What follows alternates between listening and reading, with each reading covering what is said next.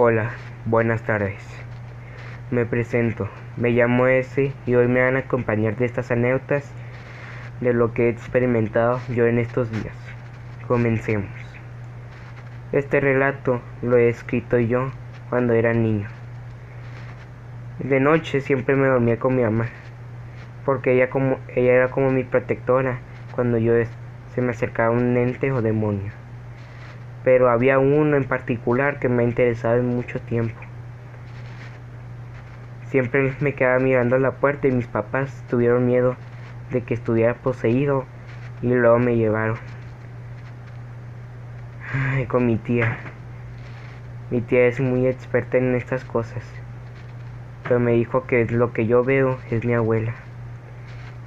Murió hace mucho tiempo cuando nací.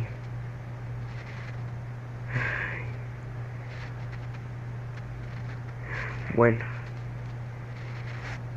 a partir de eso, mi mamá comenzó a dormirse seguidamente conmigo, pero eso enfureció al ente.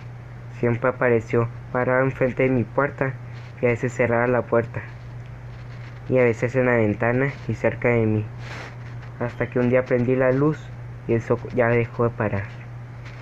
Años después, hoy ya soy un adolescente. No tengo nada en particular con cosas demoníacas, pero lo que sí sé es de que este ente regresó.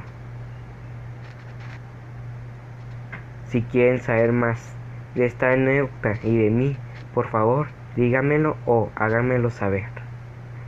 Hasta la próxima. Gracias.